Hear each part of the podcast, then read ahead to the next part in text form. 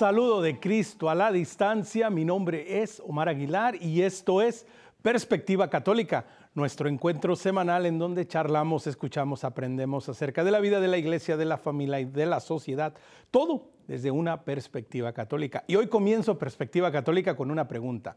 ¿Es usted empresario? ¿Maneja usted una empresa mediana, chica, grande? ¿Está usted al frente de un banco, de una multinacional o de su propio negocio? Si es así, este programa es para usted. Y si usted lo ha soñado, lo ha pensado, lo ha imaginado o está en sus planes a corto, mediano, largo plazo, establecer su propia empresa, este programa también es para usted y este programa es para todos nosotros, para aprender cómo es que se puede vivir la fe en el mundo empresarial. Hoy nos quedamos en Estados Unidos, aquí en los estudios en Birmingham, Alabama. Estoy acompañándolos y tenemos desde el estado de Georgia, primero que nada, dándole la bienvenida a Armando del Bosque. Armando, bienvenido a Perspectiva Católica. Gracias, es un placer.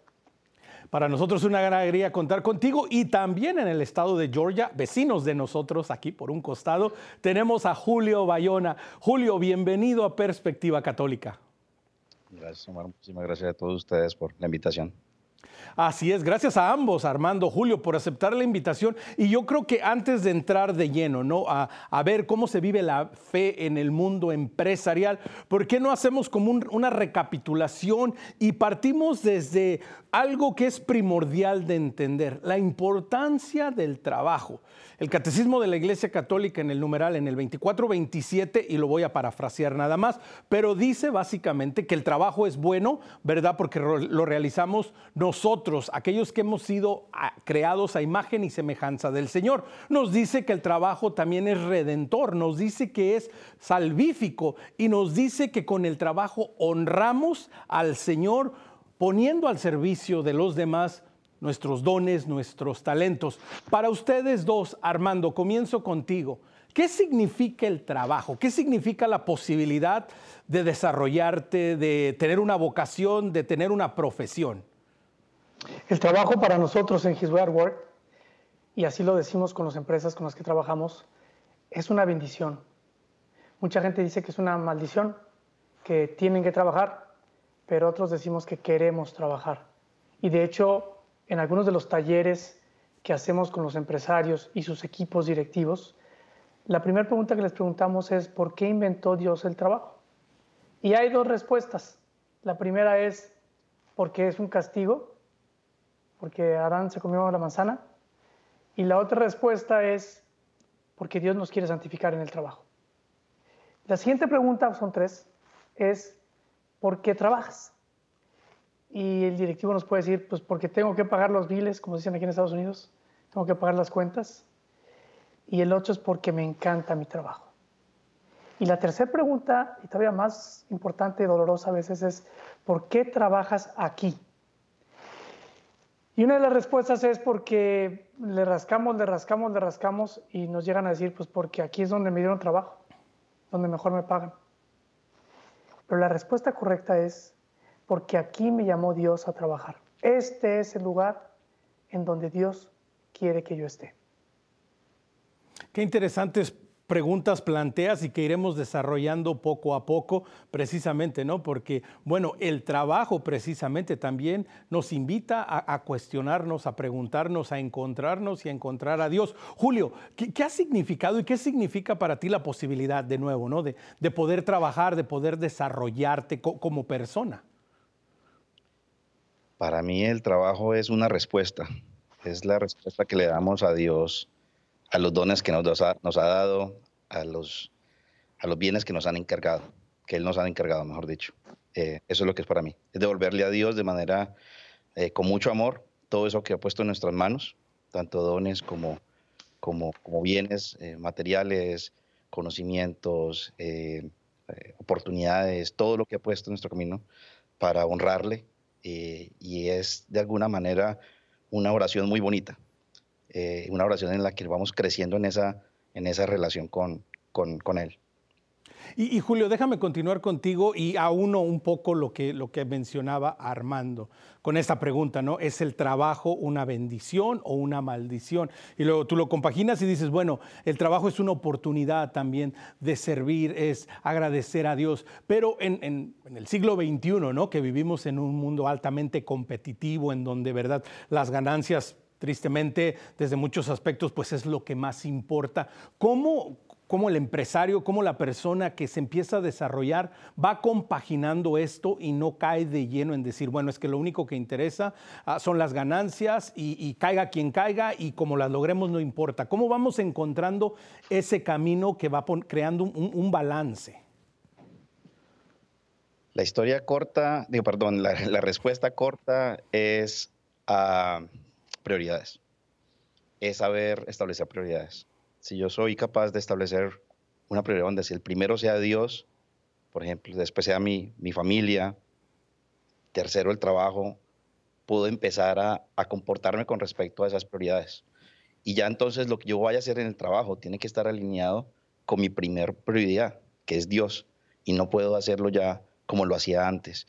Pero por eso ya que es, la, es la respuesta corta. La respuesta larga es, es una realidad muy complicada porque de ahí venimos todos los empresarios. venimos del mundo y venimos de, tener dos vidas. La vida de la iglesia, pues los que estamos eh, o hemos tenido la oportunidad de estar un poco más cerca de la iglesia, pero por lograr es la vida de la iglesia y es la vida del mundo, es la vida del trabajo. Y no las queremos unir porque no es conveniente unirlas, por lo que tú dijiste.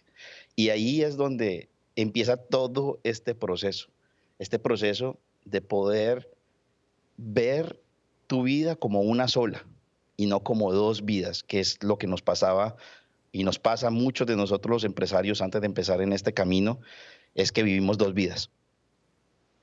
Y es muy interesante, Armando, lo que menciona Julio, porque e, existe esta dicotomía de decir, bueno, es que mi vida como empresario, como persona que, quiere triunfar, que quiere tener éxito en, mi negocio, en la empresa que, estoy desarrollando, que estoy lanzando, pues tengo que de alguna manera separar mi vida privada, mi vida de fe.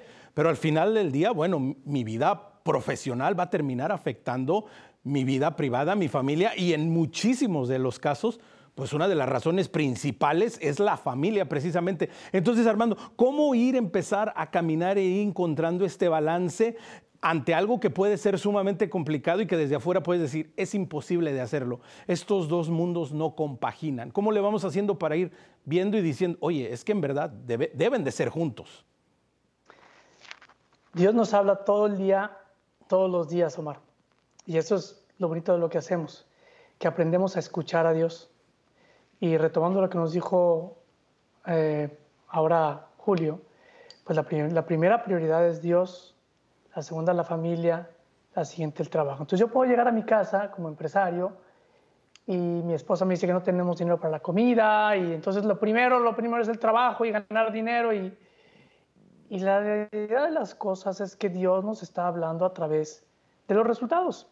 Nosotros decimos, si ves que tu prioridad es Dios primero, luego tu familia, luego tu trabajo, y no te está yendo bien el trabajo, pues eso significa que Dios no quiere que vayas por ahí, quiere que vayas por otro lado. Y nos han pasado infinidad de veces. Hay un empresario que tenía en sus empresas el 40% de su negocio en casinos. Sus clientes eran los casinos, 40%. Y al entrar con His Work, pues se da cuenta que los casinos no son lugares precisamente de virtud, pero son el 40% de su negocio. Y después de un par de años, finalmente se arma de valor y dice, Dios me está pidiendo, como dijo ahorita Julio, entregarle todo, devolverle todo. Y como tal, pues yo no puedo tener negocio con los casinos. Entonces, pues vamos a dejar el negocio de los casinos. Y todos sus directivos, pero ¿cómo? Es el 40% del negocio. Y pues lo dejaron. Bueno, Omar, no pasaron tres meses y ya tenía más que recuperado lo que había perdido. ¿Qué sucedió en retrospectiva? Que los casinos, aunque le daban el 40% del negocio, le quitaban el 80% de su tiempo. Entonces, al liberar, eso a, a, posteriori. Entonces, al liberarse de esto, se pudo concentrar en otras cosas y le fue mucho mejor. Y como este tenemos un sinfín de ejemplos. Entonces, Dios nos habla constantemente y el mundo del trabajo es una de las formas en las que nos habla. Pero primero la familia, incluso antes de la familia, es Dios. No sé si respondo la pregunta. Sí, no, definitivo. Y ahora que mencionas es este ejemplo y como dices, de, muchos que existen, de, personas que descubren, ¿no? Que dentro de, dentro de su vocación, dentro de su profesión, pues hay, hay los caminos correctos y hay los caminos ah, que a veces pueden ser más fáciles. Lo hemos mencionado en un par de veces y el tema del programa de hoy es la fe en el mundo empresarial. Pero para Julio y para Armando y para nuestra audiencia, ¿Cómo definimos a un empresario? Cuando decimos el mundo empresarial, cuando buscamos o cuando hablamos con alguien, ¿cómo, ¿cómo, definimos? ¿Qué significa esta palabra tan interesante? ¿Qué significa ser un empresario para Julio? Para mí el empresario es aquel que tiene esa capacidad de, de atender una necesidad eh, y puede aprovechar aquellos dones que se le han dado para crear un negocio a partir de esa necesidad que existe en el mercado. Para mí ese es el, empresario. Ahora, yendo un poquito más allá de, lo que es un empresario dentro de lo que nosotros hablamos, pues hombre, eh, digamos que en principio el, empresario es quien eh, tiene esa posibilidad de, poder manejar una compañía o tiene un poder de decisión sobre, sobre una empresa o un grupo o una empresa, sí, una compañía. Eh, pero también esto no, un empresario no significa que tenga que tener mil empleados. Un empresario es, puede ser él solo, puede empezar él. Y el proceso de abrir la puerta de su compañía a Dios debería de empezar allí, cuando somos pequeños, cuando estamos empezando. Hay muchos empresarios y, con los que hemos hablado con Armando que, dicen, no, yo todavía no, soy muy pequeño para meterme en este tema de, de implementar His Web Work, de pensar en, consagrar nuestra compañía, porque solamente somos cinco, solamente somos tres, solamente somos diez, y nosotros le decimos, no, es que, es que este es el momento ideal de hacerlo. Entonces, empresario no significa cuántos colaboradores yo tengo en la compañía, significa lo que soy como persona. Soy lo, que soy, el, el cómo yo uso los dones que Dios me dio para poder crear una oportunidad de negocio para el bienestar de las personas, de las demás personas y obviamente tu, familia, tú mismo, porque todos queremos crecer, todos queremos tener unas mejores condiciones, pero no son solamente hacia mí, también cómo yo voy a beneficiar a esas personas que van a trabajar en la empresa, cómo voy a beneficiar a ese consumidor, a ese cliente, a ese proveedor, cómo, cómo, cómo puedo atender las necesidades inclusive de la sociedad en general a través esta oportunidad que estamos empezando. Eso, eso para mí es un empresario. Y, y nomás quería hacer un poco de, de connotación en, el tema de que empresarios somos todos, desde una persona hasta el que tiene 10 mil trabajadores o 10 mil colaboradores o el que sea. Nunca dejemos de sentirnos menos ni muy empresario. No, somos igualitos de empresarios y todos, todos podemos entregar nuestras empresas a Dios. Y esto es algo muy interesante, Armando, precisamente, ¿no? Que, que tenemos que tener esta, esta visión de que precisamente de una u otra manera todos estamos llamados a ser emprendedores y todos dentro de nuestra realidad, dentro de nuestro metro cuadrado, pues podemos ser empresarios, ¿no, Armando? Sí, de hecho, existe la palabra intrapreneur, que es el empresario dentro de la empresa. Eh, un empresario complementando lo que nos dice Julio, nosotros decimos que tiene que ser alguien que esté dispuesto a tomar riesgos.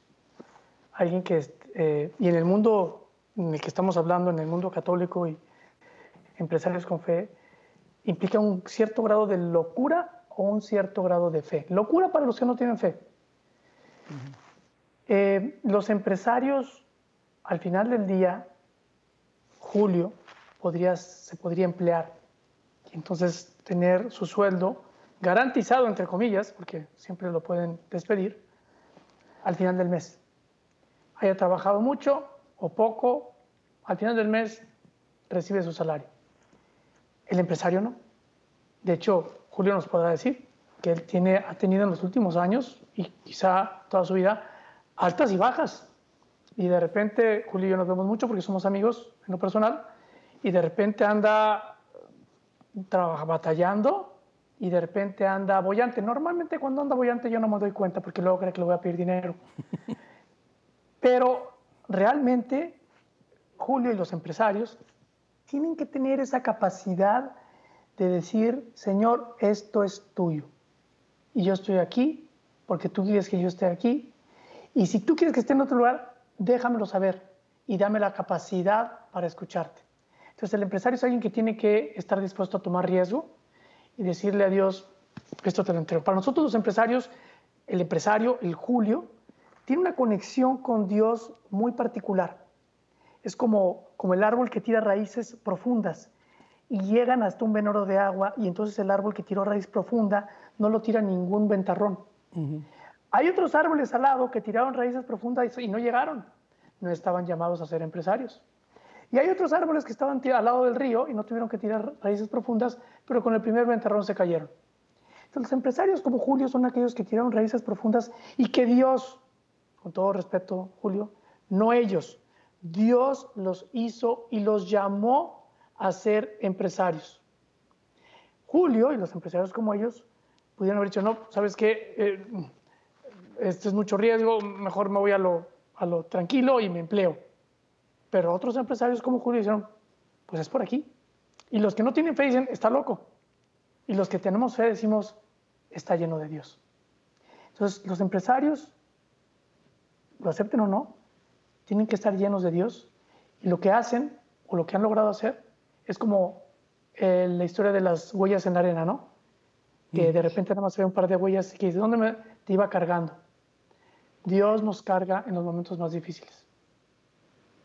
Qué, reflexión tan, tan linda nos haces, Armando, de, precisamente de, este aspecto, de lo que significa ser empresario. Y Julio, lo decías desde el principio cuando, cuando te hacía esta pregunta, ¿no? Bueno, en primer lugar, el empresario es aquel que descubre una necesidad, que descubre algo que hace falta y en lo que se siente llamado y se siente invitado, interpelado a decir, bueno, yo por aquí me voy.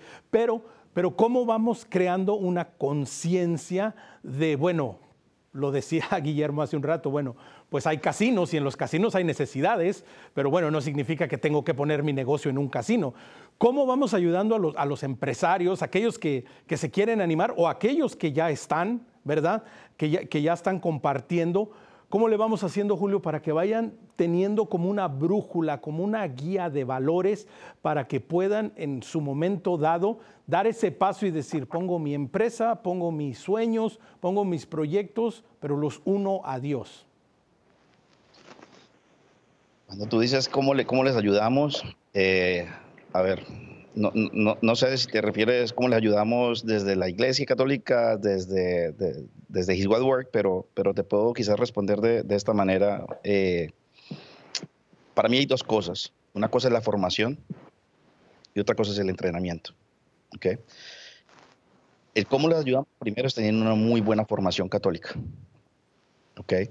Es, es responsabilidad de nuestras parroquias, es responsabilidad de de los ministerios, eh, diferentes ministerios que hayan en, la parroquia o en los diferentes movimientos que, a los que pertenezcamos, el formar a los hombres.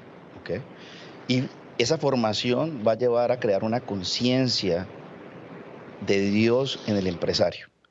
Y muy seguramente le va a pasar lo que me pasó a mí y nos pasa a muchos empresarios. Va a llegar un punto en que Dios, Él mismo va a empezar a decirte, hey, ya no es suficiente, y, vas a sentir un vacío dentro tuyo que sabes que ya no puedes cubrir con nada, que no hay nada de lo que tengas material o logros que te pueda llenar ese, ese vacío. Y ese Dios se va a encargar de empezar a crearte esa, esa necesidad de Él para que crezcas a un, a un nivel distinto. Ahora, Is Well Work es otro tema. ¿Qué hacemos nosotros en Well Work? Lo que hacemos nosotros es aportar el entrenamiento, la parte práctica porque muchos empresarios llegamos a un punto donde decimos, ok, Señor, entiendo que debo de cambiar mi vida. Entiendo que no puedo tener dos vidas.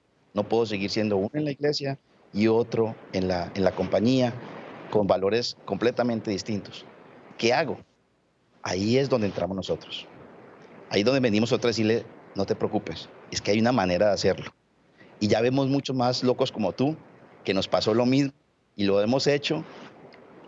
Y, hay una manera, una manera que, que, que, puede ser real. Eso para nosotros es igual. Es ayudarles, equipar a estos empresarios para que a partir de ese momento que han recibido su llamada de la formación, puedan llevarlo a ser realidad en sus compañías.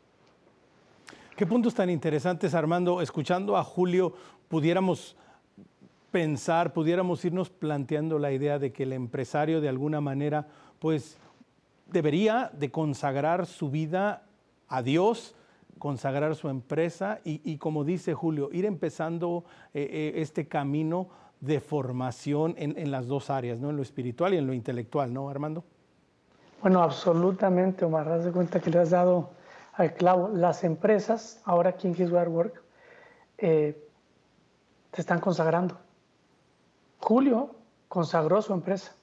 ¿Qué significa consagrar la empresa? Consagrar significa separar para Dios. Y se creó mucha, mm, mucho revuelo porque habían sacerdotes que decían, pero es que no se puede consagrar una empresa eh, se consagran, vaya, los, los instrumentos de, en iglesia, se consagra las personas, pero la empresa no se consagra. Y es cuando nosotros vemos un cambio en la forma de ver la empresa. La empresa no son los activos, como tradicionalmente nos hacen pensar. La empresa somos las personas. Y cuando alguien dice, que el cuerpo y el alma son uno, pero se acaba el cuerpo y el alma sigue, bueno, idealmente la empresa debería ser igual. La empresa es una organización que nosotros le llamamos un organismo vivo. Y el alma, que es lo que le da vida a la empresa, que es lo que le da vida a, los, a la persona, el alma de la empresa somos las personas.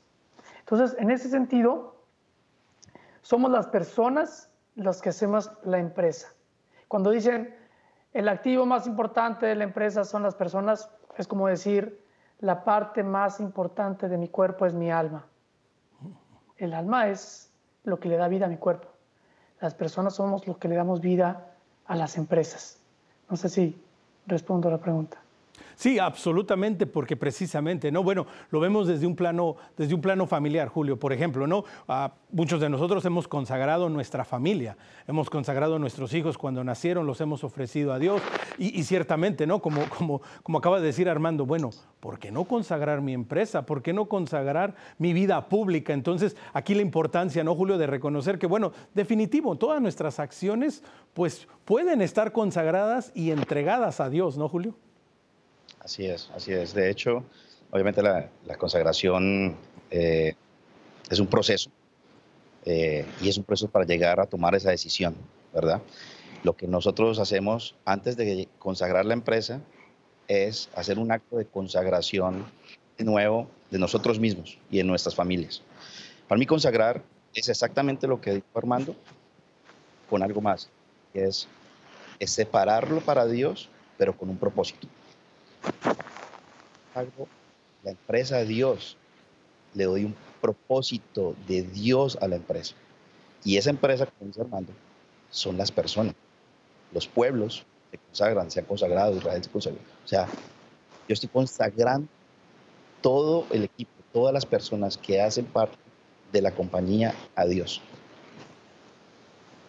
Qué interesante lo que mencionas. Y, Julio, me viene a la mente un, tema en un, al, pie de, al pie de nota, ¿no? Recuerdo algo que a manera personal, por ejemplo, yo trato de hacer cada que, que, tengo que comprar un teléfono celular nuevo porque se me descompuso o ya no sirve, ya no está funcionando, siempre lo llevo a la iglesia que me lo bendiga el Padre, ¿verdad? Y a algunas personas, pues les parece gracioso, digo, pero es que en verdad, o sea, que el Señor proteja este aparato que me sirve, claro, para parte de mi trabajo, que lo uso también para estar conectado con mi familia y que lo uso también para estar conectado con Dios, pero que también puedo correr el peligro y el riesgo de que por medio de este aparatico me pueda desconectar de Dios. Entonces, cuando lo vemos desde el sentido de, una empresa, de un proyecto, de, una esperanza, ¿verdad? De mi vida profesional, pues con más razón, ¿no? Decir, oye, pues esto que de nuevo puede ser de un bien máximo para mí para mis seres queridos también. Si no pongo cuidado, puede llevarme desafortunadamente, como en algunas situaciones,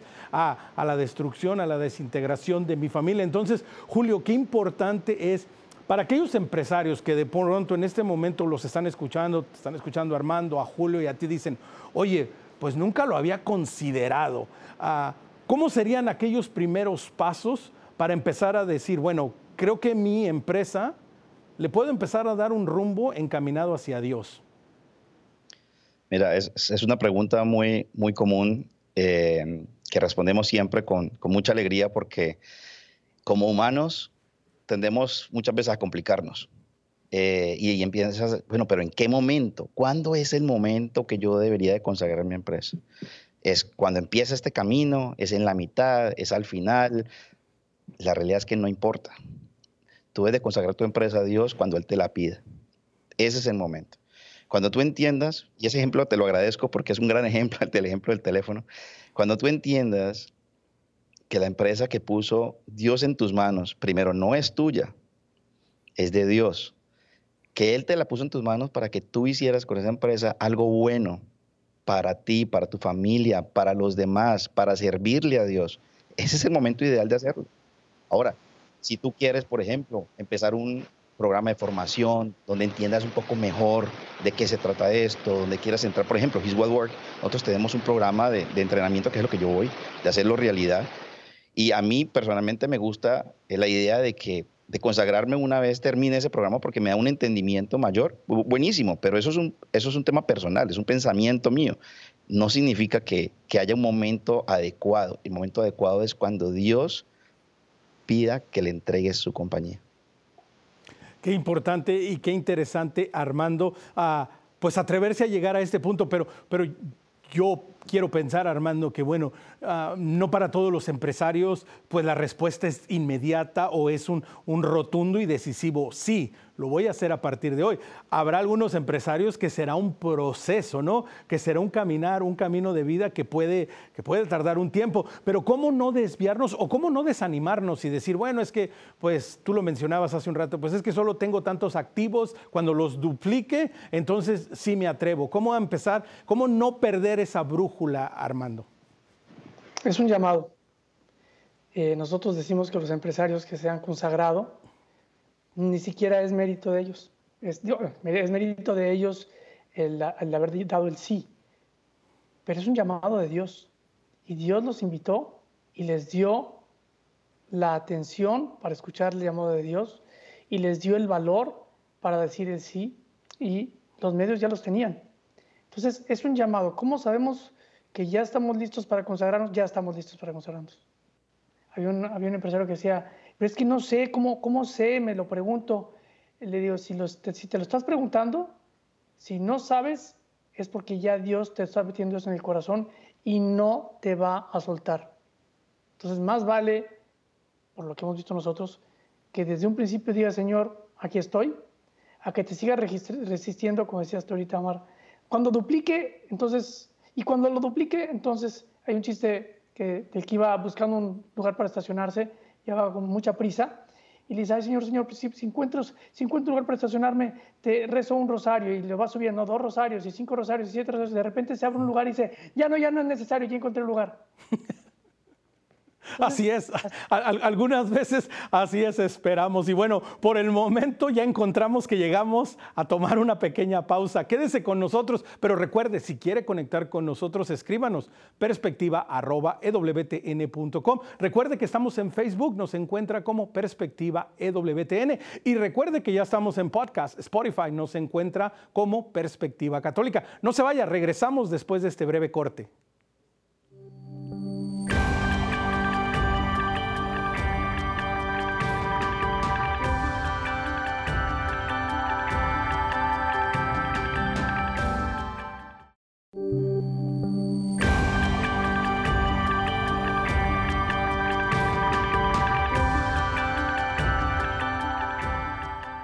Continuamos en Perspectiva Católica. Omar Aguilar, hoy estamos hablando de la fe en el mundo empresarial. Tenemos a dos invitados que nos están, nos están compartiendo y estamos aprendiendo bastante de este tema aquí en el estado vecino de Georgia, Armando del Bosque y Julio Bayona con nosotros hoy en esta tarde de Perspectiva Católica. Julio, continuando este tema y como terminábamos el segmento anterior, la importancia de ver el bien mayor que podemos hacer cuando le entregamos al Señor, pues toda nuestra vida, incluida toda nuestra obra.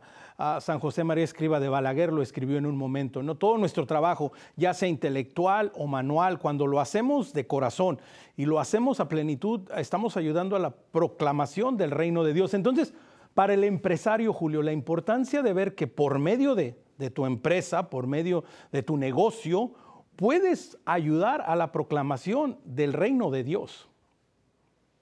Así es. Ah, algo que nosotros pensamos bastante, hablamos bastante, es eh, escuchamos que las personas hay que llegar a buscarlas donde ellos estén, ¿verdad? Y ¿dónde pasa las personas la mayor parte de sus vidas, de su tiempo? En las compañías. Imagínate la gran oportunidad y la gran responsabilidad que Dios nos ha dado a los empresarios de cuidar a los colaboradores en el sitio en donde pasan la mayoría de sus vidas. ¿Qué mejor sitio para evangelizar? ¿Qué mejor sitio para hablarles de Dios, para hacerles caer en cuenta, para ayudarles a cambiar de alguna manera su vida? No se trata de que les cambiemos la fuerza, eh, eh, tenga que ser como nosotros o a fuerza tengan que cambiarse de religión. Nosotros decimos que se trata de tratarlos de una manera como Dios quiere que los tratemos. ¿okay? El resto se encarga Dios. Nosotros nos encargamos de hacer lo posible por invitar, con el amor, con el trato, pero solamente el Espíritu Santo puede ir logrando ese cambio interior en cada persona. Y te digo, los casos son impresionantes de los testimonios de las personas que sin ninguna presión, sin nunca jamás decirle, es que te tienes que cambiar o mira, es que piensas, no, para nada. Dice, ¿por qué me tratas bien? ¿Por, qué me haces estos beneficios? ¿Por qué esta empresa es distinta? Eh, pienso que esa es la gran oportunidad que tenemos los empresarios de evangelizar en las compañías.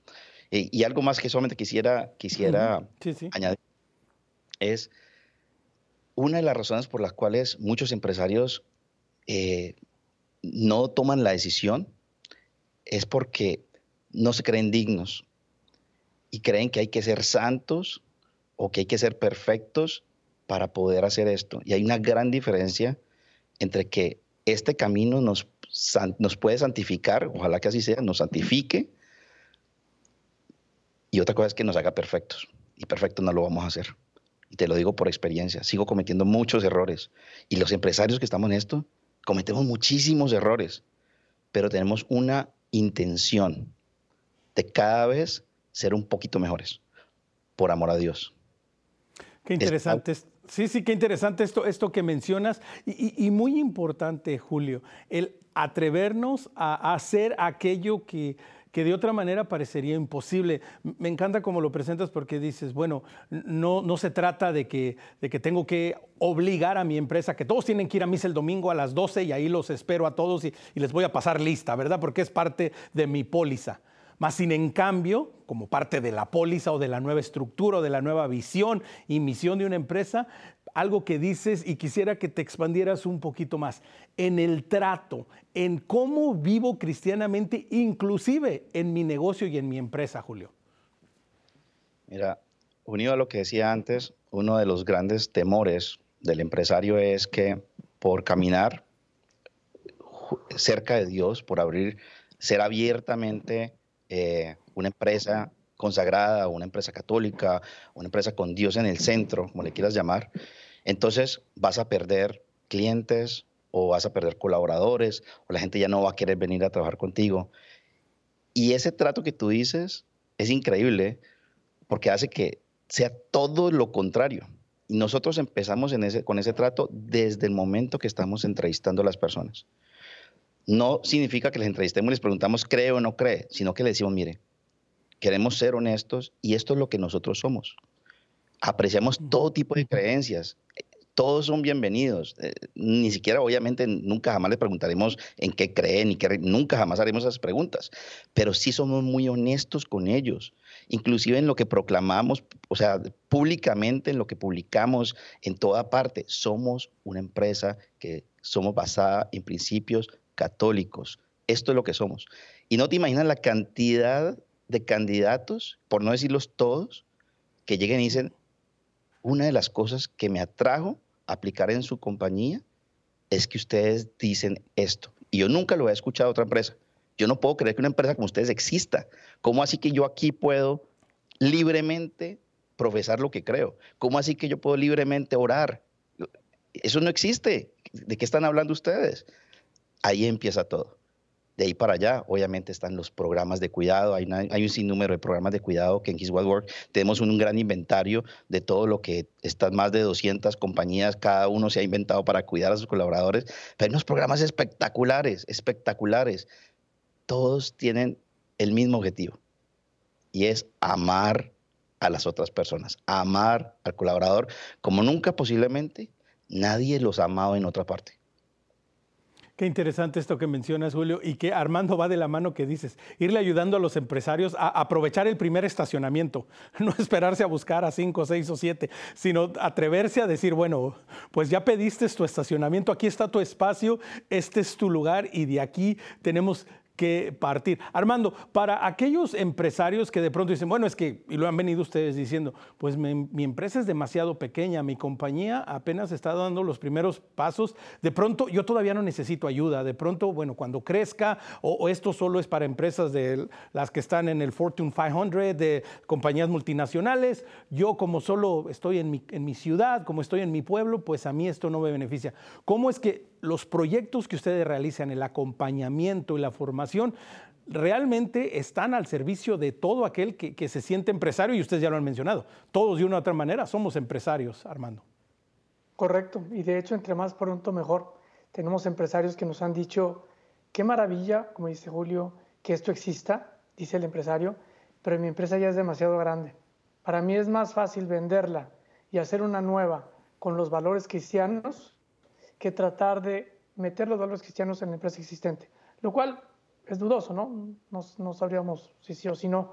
Lo que sí sucede es que si ese empresario tiene socios y los socios solamente van por el dinero, en detrimento de la gente, pues va a ser difícil. es una batalla mm, perdida.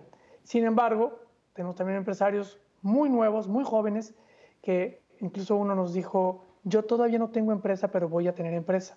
Entonces, desde ahorita quiero conocerlos a ustedes para que cuando nazca la empresa, desde un principio, tenga la claridad en su propósito de estar enfocada a Dios. Seis meses después, regresó con nosotros ya con tres empleados, ahorita tiene como 20 empleados. Y desde un principio, la empresa ha sido fundada y basada y estructurada alrededor de los principios cristianos. Qué interesante esto que mencionas. Armando, cuando hablas de esto, basada, estructurada en principios cristianos, pues más de uno puede decir, bueno, ¿y, cuáles son? ¿Por cuáles me baso? Ah, ¿Hay una priorización? ¿Qué, ¿Qué, va primero? Cuando hablamos de esto, empresas fundamentadas en principios cristianos, más o menos de qué estamos hablando, así una visión general. La más fácil es la, la, regla de oro. No hagas a otros lo que no quieres que te hagan a ti, o haz a los demás, trata a los demás como quieras que seas tratado. De ahí, o como dice, como le preguntaron a Jesucristo, ¿cuál es el mandamiento más importante? Amarás a Dios sobre todas las cosas y a tu prójimo como a ti mismo. Si hacemos eso, ya estamos haciendo. Ahora pero dices, pero ¿cómo? ¿Por dónde empiezo? Tenemos una compañía de transportes en un país en Latinoamérica donde todo el mundo da mordidas o coimas a, los eh, policías en, esta parte de, Latinoamérica. Y le dijimos, pues tienes que dejar de hacerlo. Pero es que ¿cómo voy a, voy a perder? O sea, nadie lo hace. Y lo hizo. ¿Y qué sucedió? Nuevamente a posteriori es fácil decirlo, ya los policías no, lo no paraban a sus camiones, a sus, tractores, porque sabían que no les iban a sacar ni un centavo. Entonces es increíble cómo Dios nos pide, nos abandonemos en Él, que hagamos sus principios, ¿ok?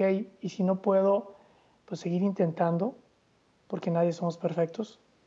Pero Dios es el que saca adelante el barco, no nosotros. Otro empresario nos decía, Toda mi vida, mis veintitantos años que llevo con la empresa, yo pensé que era yo el que estaba haciendo la empresa. Yo pensé que era yo el protagonista. Y ahora me doy cuenta que todo este tiempo ha sido Dios quien trabaja a través de mi divinidad y a pesar de, de mi humanidad. Qué interesante esto que mencionas, precisamente poner a Dios primero. Ah, Julio, un aspecto que no podemos dejar de mencionar cuando hablamos de la fe en el mundo empresarial y del mundo empresarial en general es la competitividad. ¿Verdad? El, querer ser la mejor empresa, el tener la mejor marca, el tener el mejor producto, el tener mejores ganancias, que cada, que cada cuarto, ¿verdad? Pues mis ganancias sean superiores a, la empresa de enfrente o, al que está atrás de mí también haciendo lo mismo. ¿Cómo se vive la competitividad, que es buena, que es necesaria, que es sana, pero cómo se vive la competitividad en el mundo empresarial partiendo desde la fe? Yo te digo, es que hay una confusión. La confusión es que las personas creen que cuando una empresa eh, tiene un principio católico, un principio cristiano, tiene que dejar abandonado su razón de ser. Y eso no es así. Eh, las dos cosas no están peleadas. Todo lo contrario. Acuérdate de la, parte de los, ah, talentos, ¿verdad? Lo que Dios quiere es que nosotros seamos los mejores administradores de los bienes que Él nos ha encargado. Porque cuando tú eres un buen administrador de los bienes que Dios te ha encargado, tu empresa crece. Tu empresa es mejor. Tu empresa cada vez puede reinvertir más. Tu empresa cada vez puede darles más, mejores salarios a tus colaboradores, mejores programas de beneficios, puede devolver más a la iglesia, puede devolver más a la comunidad. ¿Quién da más? ¿Una empresa exitosa o una empresa que no es exitosa y que es manejada de una manera que no es la manera correcta? Yo creo que la, la empresa exitosa puede dar mucho más, ¿verdad? Pues eso es lo que Dios nos pide. Qué interesante esto que mencionas, Julio, que, es de vital importancia tener esto bastante claro. Es que la competitividad, el, éxito, el triunfo son buenos, son necesarios. Quiere decir que estás desarrollando precisamente ¿no? lo que nos dice la parábola. Bueno, al que le entregó 10 talentos, los duplicó, al que le entregó 5 hizo la mitad y al que le entregó Dios fue y los escondió y después los regresó. La importancia de reconocer, oye, estoy al frente de una empresa pues porque quiero que sea exitosa, porque quiero que triunfe, porque quiero que salga adelante en beneficio de todos aquellos que son parte, y me encanta esta palabra que, vienes diciendo desde hace rato, Julio, colaboradores. Los que trabajan en una empresa no son mis empleados, me encanta que utilizas este término, porque hay que familiarizarse ¿no? con este término, colaboradores, Julio. Así es. Las, palabras tienen, tienen, una gran fuerza y una gran importancia. Eh, y no es lo mismo que tú le trates a una persona de empleado, que lo hagas parte de, de la misión de la compañía. Ellos están colaborando junto contigo para hacer el propósito que nos colocamos todos juntos como empresa. Esa es una gran diferencia. Y los invito a los empresarios que empiecen a, pensar en cómo cambiar el vocabulario como esto. Hay muchas cosas más en las que podemos empezar a mostrar a Dios con cosas muy sencillas. No hay que hacer, no hay que invertir millones de dólares para, para hacer esto. No, se necesita una intención una pequeña intención para, para poder lograrlo. Así es, decía el gran empresario Enrique Shaw, como empresario hay que sembrar esperanza, ver la realidad, renunciar al beneficio del momento, ser puente entre quienes conocen el problema y los sumergidos que piensan en su situación inmediata. Armando, este es un gran reto para los empresarios. Sentirse, pero no solo sentirse, saber que son puentes, que son también signos, señales de esperanza. Qué bonito que lo, lo dices, Omar, porque un empleado, que es lo que nosotros decimos, alguien que tiene un empleo, pues es más mecánico. Un colaborador está co-creando. Por eso para nosotros es importante, como dice Julio, cambiar el lenguaje. Los empresarios hoy son como los reyes de los, de los 1500, ¿no?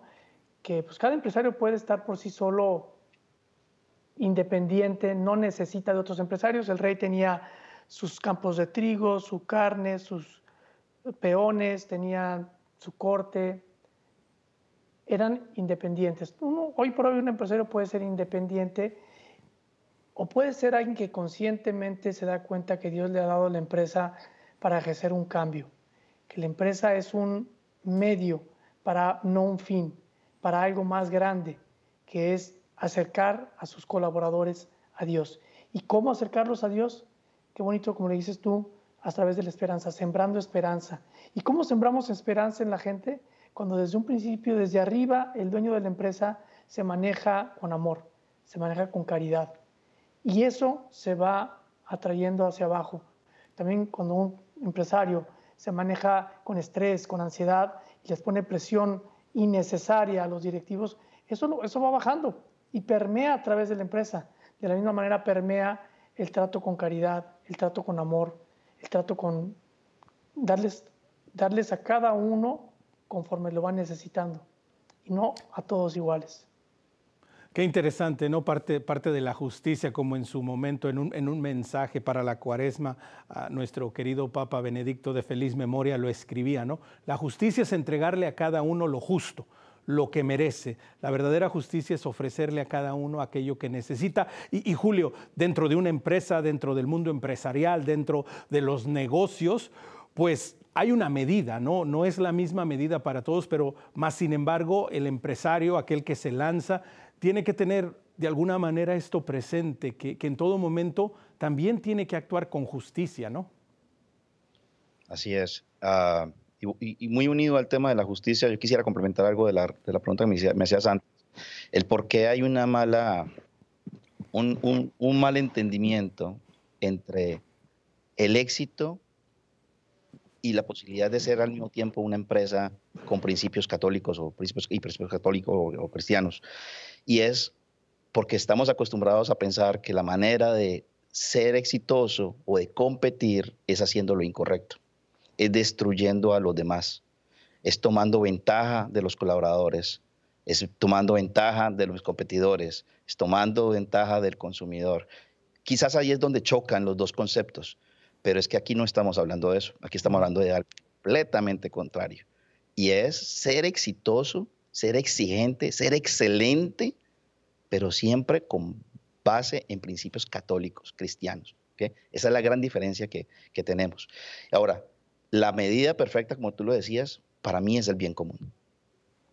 Porque quisiéramos dar todo, ¿verdad? Pero existe algo más que se llama el bien común. Y nosotros tenemos que asegurarnos que las decisiones que tomemos sean para el bien común.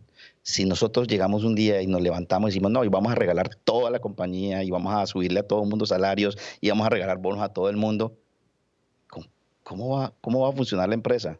¿Qué va a pasar con las familias de los demás colaboradores? ¿Qué va a pasar con el mañana? ¿Qué va a pasar con la comunidad? ¿Qué va a pasar con, los consumidores y los clientes que esperan nuestros servicios, nuestros productos? Entonces, para mí la medida perfecta es la medida del bien común.